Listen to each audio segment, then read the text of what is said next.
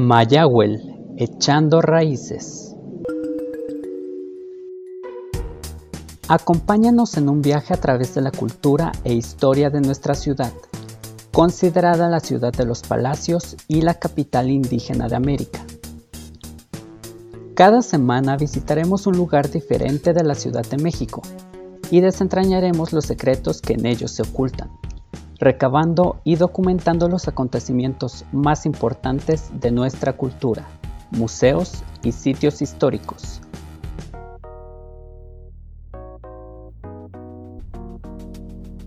Hola, ¿qué tal amigos? Muy buenas tardes. De nueva cuenta en su programa Mayagüe, Lechando Raíces. Su servidor José Luis Memegua y Antonio Mancera.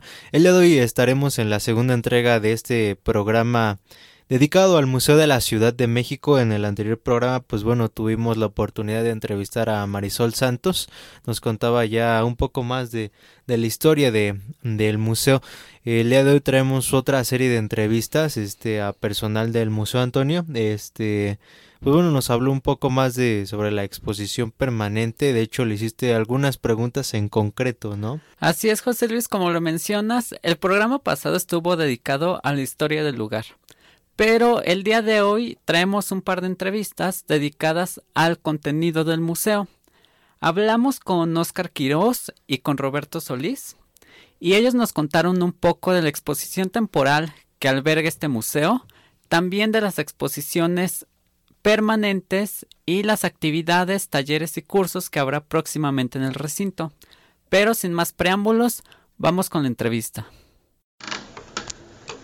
Bueno, pues nos encontramos ahora con Roberto Solís. Él es coordinador de actividades académicas, talleres y eventos culturales del Museo de la Ciudad de México. Y bueno, primero que nada, Roberto, eh, te quiero preguntar cómo estás y si nos puedes contar un poquito sobre ti y qué haces en este museo. Hola, buenas tardes. Eh, estoy bien, muchas gracias. Eh, mi labor en este museo es diseñar las actividades ah, que van encaminadas a los intereses del público o de los distintos públicos que vamos creando. Em, yo soy diseñador, tengo una, un diplomado en curaduría, en gestión cultural. Ahorita estoy actualmente estoy realizando otro de historia del arte mexicano y de ilustración mexicana encaminada al tatuaje. Y ahora eh, sabemos que este museo cuenta o ocasionalmente cuenta con algunas exposiciones temporales. No sé si nos puedes hablar un poquito sobre actualmente cuáles se encuentran y obviamente qué tratan y además qué podemos esperar. ¿Cuáles exposiciones temporales vienen pronto? Pues mira, este museo sí tiene diferentes actividades, tiene todo el tiempo diferentes tipos de exposiciones temporales. Actualmente contamos con la exposición de Gilberto Aceves Navarro.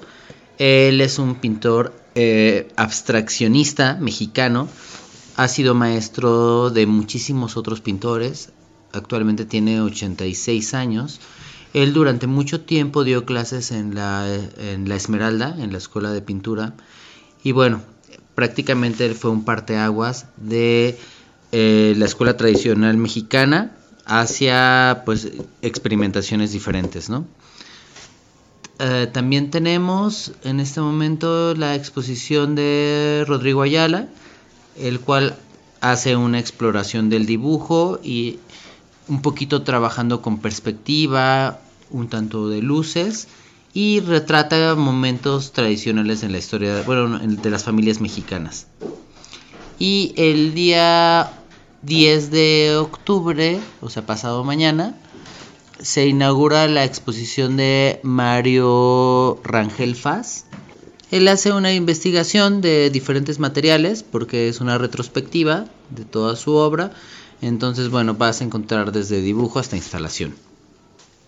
Este, bueno, Roberto, ya nos hablaste sobre las exposiciones este, temporales que nos ofrece el museo. No sé si, este, pues bueno, ahora nos vas a mencionar sobre las diferentes actividades que ofrece el mismo. Sí, mira, nosotros tenemos visitas guiadas totalmente gratuitas durante toda la semana, de martes a domingo. Eh, estas visitas nos hablan de la historia del palacio, de cómo se convirtió en un museo y también eh, nos dan un recorrido por las exposiciones temporales que tenemos. También contamos con una oferta académica, eh, con la cual tenemos diferentes tipos de talleres, cursos y diplomados. Y para terminar, también tenemos, mm, al mes tenemos aproximadamente cuatro o cinco espectáculos, entre danza folclórica, teatro, conciertos de, música y contamos también con festivales. ¿Y esos festivales este, y danzas que nos mencionas eh, son en algún día del mes en específico o tienen alguna calendarización? Sí, mira, nosotros tenemos una actividad mensual que es la de Noche de Museos, que es el último miércoles de cada mes, en el cual tenemos una visita teatralizada, eh, un conversatorio vinculado a la biblioteca Jaime Torres Bodet, que está en el interior del museo, y con un espectáculo que tiende a variar, que puede ser, como te mencionaba, un concierto o una, un evento escénico. Eso sí es como de manera constante. También olvidaba decirte que los días domingos a la una de la tarde tenemos una visita teatralizada a cargo de la actriz Nelly López de Aquino, la cual se caracteriza de uno de los personajes que vivió en esta casa. Bueno, y nos mencionabas justamente que el museo impartía talleres, cursos y eh, justamente no sé si nos puedes hablar sobre cuáles son los próximos para que nuestros radioescuchas lo conozcan y si están interesados pues poder asistir. Pues mira, ahorita ya estamos a final de año, estamos iniciando con un, taller donde también pueden inscribirse, que es un taller de grabado en metal con ácidos no agresivos, eh, el cual se imparte los días sábados de 11 de la mañana a 4 de la tarde también tenemos un taller de tango todos los sábados de 2 a 6 de la tarde. Eh, estamos terminando con el taller de videoarte, que, se imparte a las 4 de la tarde. Y para el próximo mes, todavía no tengo el día exacto, pero abriremos un taller de literatura. Ahora me gustaría preguntarte, em, ya que este museo y la exposición permanente es una exposición dedicada a la Ciudad de México. ¿Por qué crees que es importante justamente la existencia de este museo? ¿Y por qué crees que las personas deberían asistir y conocer lo que hay en el interior de él? El Museo de la Ciudad de México, más allá de ser un espacio donde se conserva un acervo y la memoria de la Ciudad de México, es un espacio donde las diferentes opiniones y posturas convergen mediante el diálogo, exposiciones, eh, hace rato te mencionaba los festivales, los cuales generan una oferta cultural bastante grande. A veces esta oferta cultural no se encuentra en todos los museos. Nosotros tratamos de poner atención a los diferentes públicos, eh, ya sea personas de la tercera edad, actividades directamente para mujeres, para niños. Entonces tratamos de que nuestro abanico sea muy diverso. Es por eso que, pues, que llamamos a las personas o los invitamos para que vengan a conocernos y a participar en nuestras actividades. ¿Y todas estas actividades son totalmente gratuitas? ¿Tienen algún costo? ¿Hay que inscribirse? ¿Qué es lo que hay que hacer? Todas nuestras actividades son totalmente gratuitas. Lo único que solicitamos para inscribirse en nuestros talleres es que la gente se comprometa a estar viniendo, cumplir con los horarios, porque es algo en lo que somos muy estrictos, en que si la gente va a aprovechar un lugar, pues que termine el curso. Claro. Ahora, eh, las personas Digo, ya nos hablaste un poquito sobre los cursos y talleres que se van a abrir próximamente, pero si hay personas que quieren mantenerse informadas constantemente y están interesadas, ¿por qué medios los podemos, podemos mantenernos informados? Las redes del Museo de la Ciudad de México. Así nos encuentran, nos va, los va a vincular a Facebook, a Twitter y a Instagram. Bueno, pues ahí lo tienen. Esperamos eh, les haya gustado y eh, haya despertado su interés para que vengan a visitar y conocer personalmente el Museo de la Ciudad de México. Roberto, muchas gracias por tu tiempo y entonces regresamos a cabina. Y bueno amigos, ahí lo tienen, la entrevista con nuestro gran amigo Roberto. De antemano le agradecemos mucho por, por este espacio. Y bueno, ¿qué les parece si vamos un corte y en un momento regresamos? Mayagüel, echando raíces. Y bueno amigos, estamos de vuelta en su programa Mayagüel, echando raíces. Y estamos de vuelta para conocer a Óscar Quirós, guía del Museo de la Ciudad de México. Bueno amigos, pues ahora nos encontramos con Óscar Quirós. Él es mediador en el Museo de la Ciudad de México. Y primero que nada, eh, me gustaría preguntarte, Óscar, ¿cómo estás y qué haces aquí en el Museo de la Ciudad? Muy bien, gracias, Toño. Eh, pues justamente mi función en el museo es la de mediador. ¿Qué es un mediador? Eh, tenemos una imagen antigua de qué sería lo más similar a un mediador, sería un guía. Pero el mediador ya tiene más una formación pedagógica que ya no es decir fechas por decir, no es como miren, aquí está toda la atención, aquí está todo el conocimiento, sino ya ser justamente el interlocutor entre la pieza, entre el objeto y el visitante. Entonces tratamos de hacer algo más disfrutable, que es una de las reglas de lo que debe de ser un museo según el ICOM. Debe de ser un lugar lúdico para la gente. Entonces es lo que tratamos de hacer en este museo.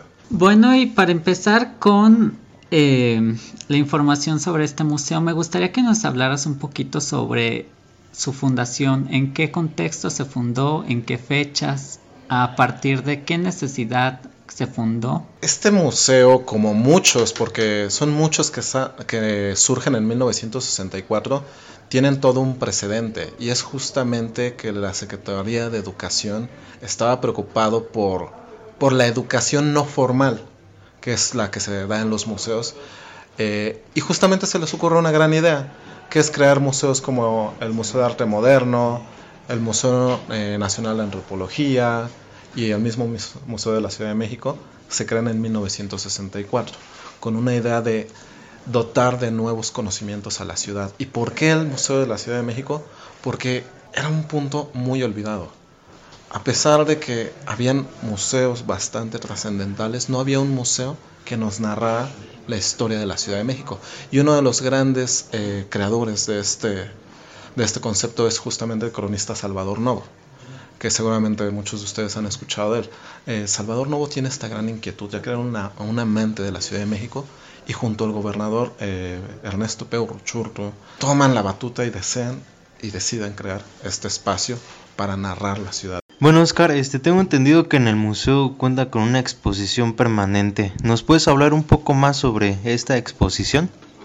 Eh, claro, la exposición permanente lleva por nombre Miradas a la Ciudad, espacio de reflexión urbano, que como su nombre lo dice son distintas eh, miradas que se dan a la Ciudad de México desde, por ejemplo, su fundación, lo que es una ciudad, eh, la cuenca de la náhuac, eh, sus habitantes, sus sonidos, su gráfica. Eso es lo que se trata de ver en esta exposición. Por ejemplo, en la primera sala que lleva por nombre eh, La Ciudad, podemos apreciar desde los diversos tipos de ciudades que se han conformado, desde los asentamientos de los humanos, hasta los mitos fundacionales, como no solamente hay un mito fundacional eh, que es el del águila posada sobre una pala en Tenochtitlan, sino también hay mitos en Roma, en diversas partes del mundo. También vemos ya las ciudades contemporáneas, como las ciudades eh, industriales, las ciudades capitales, las ciudades efímeras y las problemáticas, porque como toda ciudad tiene problemas y la Ciudad de México sabemos que pues, es una de las grandes urbes que aquejan diversos tipos de problemas. En la segunda sala que se llama eh, la cuenca de la náhuac es bastante atractiva para todos, eh, es una de mis salas recomendables, ya que nos narran la historia de la Ciudad de México a través de luces neones, desde la explosión del Xitle, cómo salen todas las culturas nahuatlacas, eh, Colhuacan, eh, la fundación de Tenochtitlan, la llegada de Hernán Cortés, el Porfiriato, todos los sucesos importantes que han atravesado por la Ciudad de México, la vamos a ver narrado ahí a través de luces neón. Algo que me parece bastante original y con un toque bastante pedagógico. De esta sala eh, sigue justamente la del problema del agua en la Ciudad de México, porque como lo acabamos de notar hace no más de seis meses aproximadamente, que tuvimos un corte parcial de agua, pues es algo muy curioso, cómo la Ciudad de México, a pesar de estar fundada sobre antiguos cinco lagos, cómo es que esta ciudad puede tener un déficit en suministro de agua.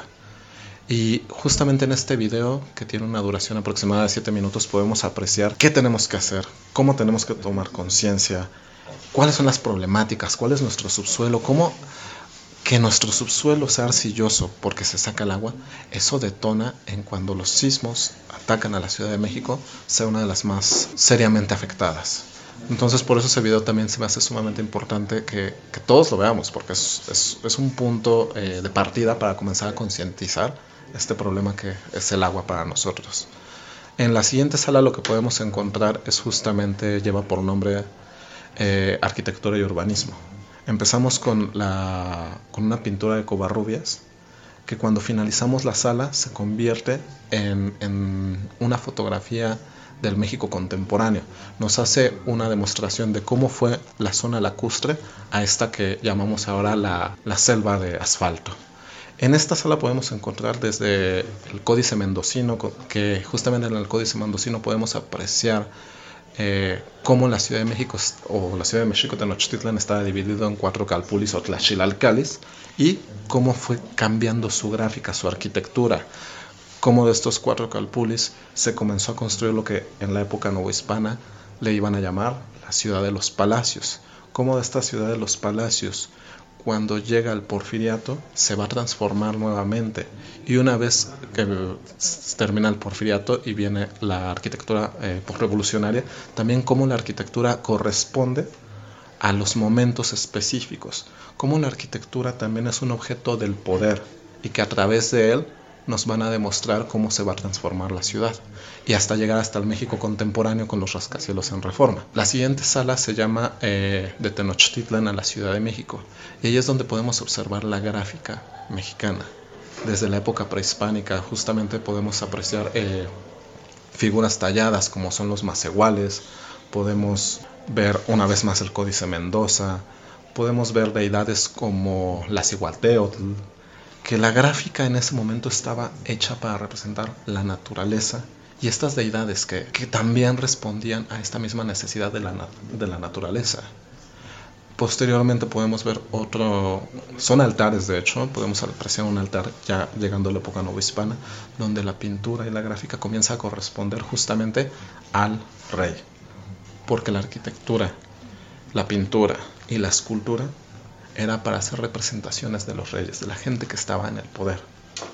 Y así va avanzando la sala con las diferentes etapas hasta llegar al México contemporáneo. Posteriormente podemos hallar una sala que es justamente el Ágora, un lugar donde están los movimientos sociales que han sido y han permeado dentro de la cultura de la Ciudad de México. Eh, desde el 68, el sismo, eh, por ejemplo, los movimientos que se generaron a partir del sismo del 85, Superbarrio y demás personajes. Ya de los últimos movimientos que tenemos es el Yo Soy 132. Entonces es un espacio de, de reflexión para analizar las coyunturas sociales que han acaecido justamente en la Ciudad de México. De ahí viene una sala bastante experimental que se llama El Palabrero. En el Palabrero vamos a ver un video en cuatro muros. Estos cuatro muros representan eh, lo que eran los antiguos cuatro destinos o el Nahui Olin para la época prehispánica. Por eso está dividido con cuatro proyectores, donde nos van a mostrar los sonidos de la Ciudad de México. Porque es algo muy curioso, a veces no nos percatamos, pero si vamos a otra ciudad sentimos calma, nos sentimos tranquilos. Pero en la Ciudad de México estamos tan absorbidos por sus sonidos que ya ni siquiera nos percatamos de ellos. O sea, de hecho, cuando estamos en un lugar en el que no hay sonidos, nos sentimos extraños, nos sentimos que no pertenecemos ahí. De hecho, la Ciudad de México, las calles que están atrás del museo, que es la calle de Moneda, eh, alcanzan mayores decibeles que el mismo Aeropuerto Internacional de la Ciudad de México. Entonces eso es algo bastante grave porque es una contaminación tanto visual, porque hay contaminación visual, tanto de acústica. Y la última sala que son los personajes de la Ciudad de México, que es como los personajes han ido cambiando. Eh, por ejemplo, hablando de Salvador Novo, Salvador Novo nos contaba en sus crónicas cuáles eran los personajes que él le tocaron cuando era niño, en los 20, en los 30, pero en esta sala no vemos esos mismos personajes. ¿Por qué? Porque los personajes responden a los tiempos y necesidades de cada sociedad. Aquí podemos ver al pipero y por qué este pipero se encuentra ahí. Porque justamente como acabamos de hablar, la Ciudad de México se encuentra en, una, en un grave escasez de líquido. Entonces el pipero se ha convertido en un personaje bastante importante y más para las zonas que lamentablemente han sido más olvidadas, que son eh, alcaldías como Iztapalapa, eh, Tláhuac y demás. Entonces, esa última sala es para identificarnos, para ver cuál es nuestro rol dentro de la Ciudad de México y cuáles serán los próximos personajes a habitarla. Bueno, Oscar, y ahora tengo una pregunta. Eh, ya que este museo se dedica a preservar y difundir la historia de la Ciudad de México, eh, ¿Por qué crees que es importante, uno, que la gente visite este museo y los museos en general? Y segundo, ¿por qué crees que es importante que justamente la gente conozca la historia del lugar en el que habita? Es muy importante el visitar los museos. Uno, porque yo sé que a veces es difícil para nosotros, a veces obligación de la escuela que nos mandaban, copiábamos y todo. Eh, dentro de la museología se ha tratado de hacer una nueva manera de entender los museos. Como lo mencioné, se trata de ser algo más lúdico. Eh, ¿Y por qué deben de asistir a los museos? Porque es la memoria intangible porque son estos recursos que nos van a llevar a apropiarnos y a entender de una manera distinta los espacios, a reflexionarlos. Y una vez que nosotros nos apropiamos de los instrumentos, es que vamos a comprender mejor y vamos a sentir una empatía por ellos. Entonces, los museos para mí son sumamente importantes porque son cultura, pero no solamente es esa cultura eh, que nos han vendido como como la más rígida, sino que la cultura lo es todo.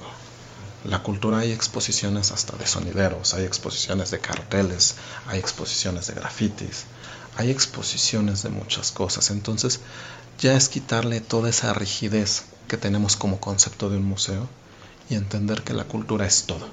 Entonces ahora hay museos que se están abriendo a todo tipo. Por ejemplo, hay museo del perfume, hay museo de aparatos de la Inquisición, hay museo eh, del objeto, donde hay exposiciones bastante curiosas. Entonces, eh, para mí es importante esto de visitar los museos porque es ampliar nuestro panorama y tener una perspectiva distinta de cada uno de nuestros aconteceres. Bueno, pues ahí lo tienen. Em, esperamos les haya gustado este programa y haya despertado su interés para asistir a este museo. Ahora, Oscar, lo último que te voy a pedir es justamente que invites a todos nuestros radioescuchas, nos menciones eh, en qué horarios abre el museo, cuáles son los costos y eh, en qué horarios podemos encontrar justamente las visitas guiadas tan interesantes que ofreces. Eh, bueno, el Museo de la Ciudad de México se encuentra abierto de martes a domingo, de 10 de la mañana a 5 y media que cortan el acceso. El costo ah, es de 34 pesos general o 17 con credencial de estudiante, profesor, adulto mayor. Y todos los miércoles el ingreso es libre al museo. Eh, las visitas guiadas las pueden solicitar en el área de servicios educativos, no tienen costo y se les puede otorgar en el momento que ustedes la deseen. Pero si ya tienen planeado venir al museo, yo les recomiendo que nos manden un correo para hacerlo más formal y poder darles el mejor servicio que es el que se merecen. Pues ahí lo tienen, si tienen tiempo pueden venir al Museo de la Ciudad de México los miércoles acceso gratuito y eh, pueden solicitar una visita guiada para conocer todos estos datos de primera mano y eh, aprender un poco más sobre la historia de nuestra ciudad y la historia de este lugar. Y bueno, regresamos a cabina entonces. Y bueno amigos, lamentablemente hemos llegado al final de nuestro programa. Espero pues les haya gustado esta serie de, de entrevistas que tuvimos en el Museo de la Ciudad de México. Pero no nos queremos ir sin agradecer antes a José María Espinaza, director del Museo de la Ciudad de México, Óscar Quirós y Roberto Solís por las facilidades otorgadas para la realización de esta entrevista. Los acompañó Antonio Mancera y José Luis Memegua. Y esto fue Mayagüel, echando raíces. Mayagüel, echando raíces.